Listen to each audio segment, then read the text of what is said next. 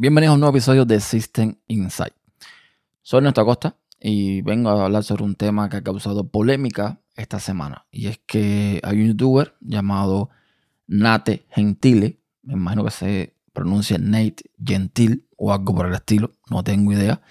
Eh, me voy a referir a él como el youtuber, para hacerlo más fácil, que hizo un video donde eh, literalmente probaba por una semana, supuestamente, una distribución de Linux de la manera más difícil. Eso es importante recalcarlo porque en el título del video él pone entre paréntesis la manera más difícil de usar Linux por una semana. Y esto es importante, repito, porque creo que ahí está el, kit del asunto.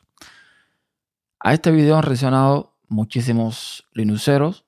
Hay, gente que conozco, eh, Joyo Fernández, Eduardo Medina, que también tiene sus canales en YouTube que han reaccionado al video de este youtuber.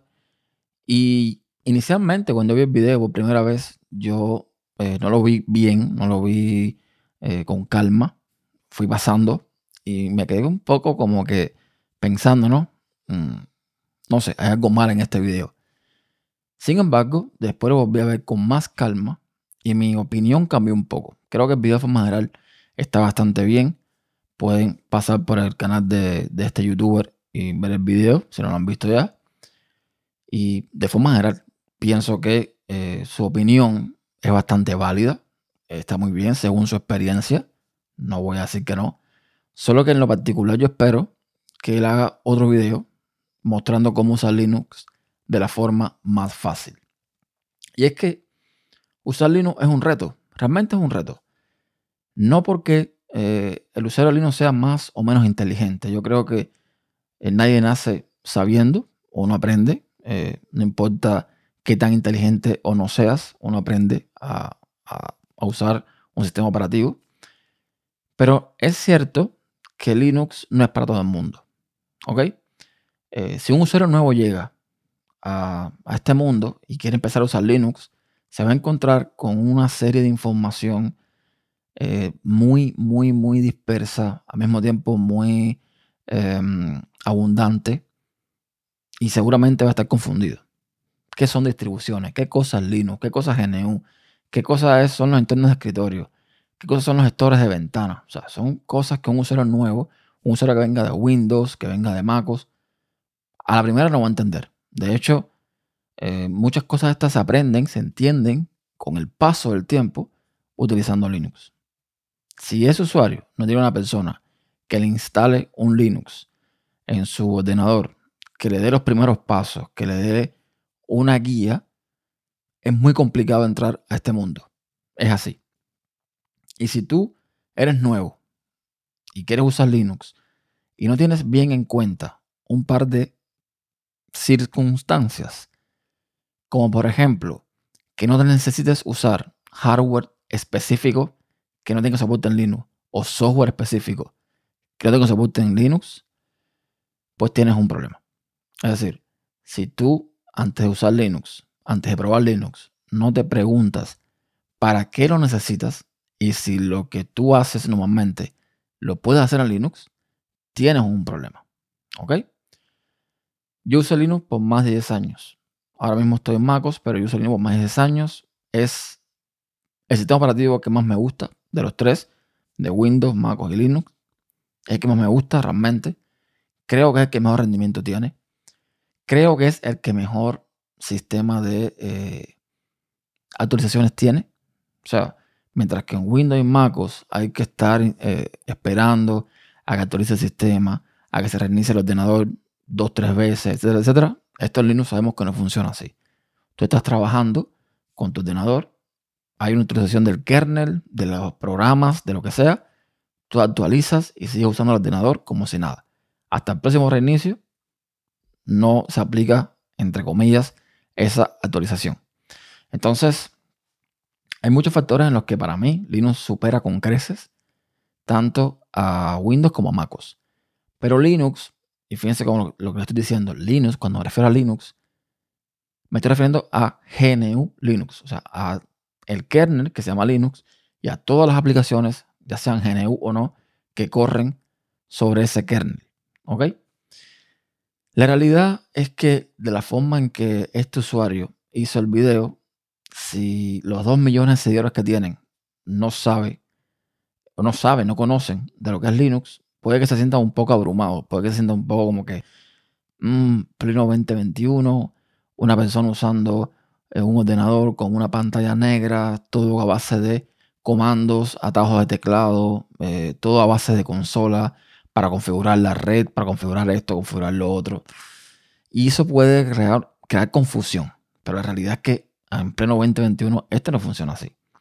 Hay muchas distribuciones que son user friendly, que están pensadas para usuario final, en las que no necesariamente vas a tener que usar un terminal para entrar un paquete o para configurar la red, porque ya todo se puede hacer de forma gráfica. Se puede hacer con una aplicación como lo harías en Windows, como lo harías en MacOS. Incluso de arrastrar y soltar. ¿Ok? Entonces, sería bueno que este youtuber hiciera un video mostrando cómo salir en una semana de la forma fácil para que sus seguidores vean que no todo es como él lo mostró en este video. Que repito, para mí estuvo bastante bien. Incluso en apartado de juegos, él supo reconocer que Linux al día de hoy sirve incluso para jugar, que es algo que años atrás era prácticamente impensable.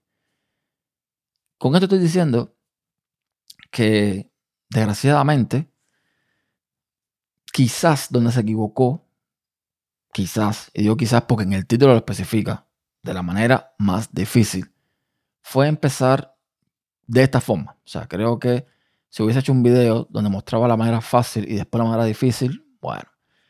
Pero, no sé, la sensación para muchos linuxeros es que está desinformando o que no está eh, mostrando realmente la realidad de Linux, donde hoy en día tenemos entornos de escritorios maravillosos como Plasma, como Genome o GNOME, que visualmente son exquisitos, que tienen herramientas gráficas como cualquier otro sistema operativo o entorno de escritorio, donde todo se configura a base de clics, etc. Pero, bueno, en fin, no lo hizo de esta forma y esto puede crear confusión. Pero en general, repito, creo que el video estuvo bastante bien. No, no creo que haya que hacer tanto hate, tanta crítica a, lo que hizo, porque el video no fue en plan, esto es una basura, esto no sirve, esto, no, no, no fue así. Fue como una onda de experimentar a ver si él podía resolver ciertas cosas de una forma más difícil. Ya está, se acabó. Ese fue el video. Desgraciadamente, esto también ha mostrado la cara menos agradable de la comunidad linuxera de esos que van como con una Biblia debajo del brazo, imponiendo su creencia, imponiendo eh, su forma de pensar. Eh, como todo, ¿no? Eh, te tocan una parte sensible de lo que tú haces, de lo que tú crees, y bueno. Pero, ya digo, de forma general creo que el video estuvo bastante bien. Yo los invito, si ustedes quieren adentrarse al mundo de Linux, que es un mundo maravilloso, un mundo donde se aprende bastante, se aprende muchísimo de hecho.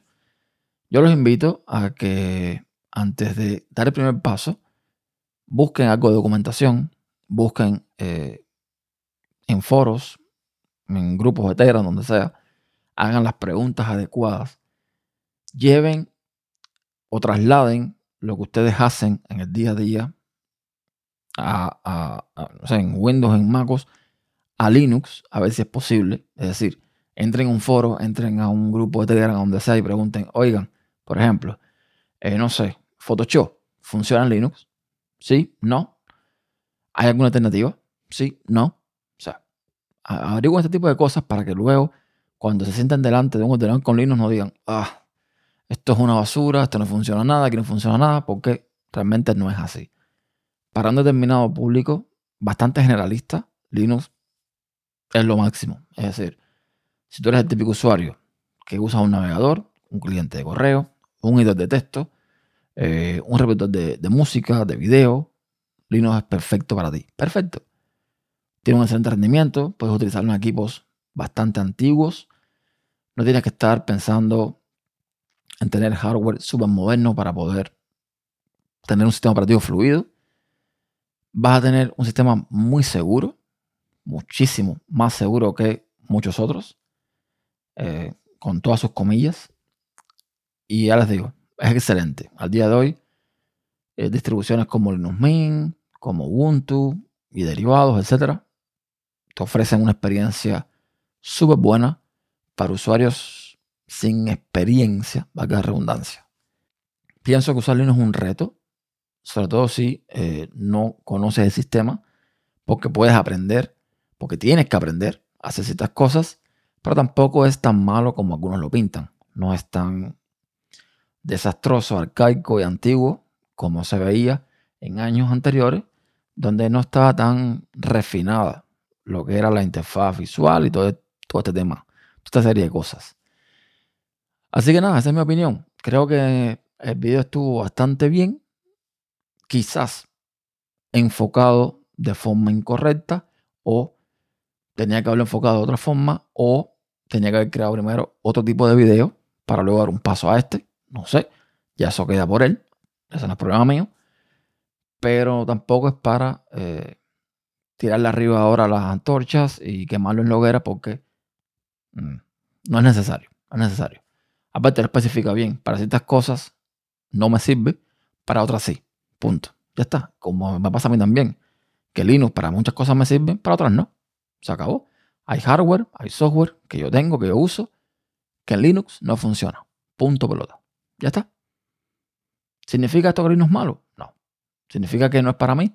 Bueno, eh, ya digo, muchas cosas sí lo es. Si no fuera por este hardware o este software determinado, lo podría usar en mi día a día sin problema. Como lo vino usando desde hace 10 años. Entonces, nada, esa es mi opinión al respecto. Cualquier cosa, me lo dejan en los comentarios, ya sea en el video de YouTube o en tu podcast.com barra System Insight. Que por cierto, en el podcast estamos llegando al capítulo número 100. Así que nada, hasta la próxima.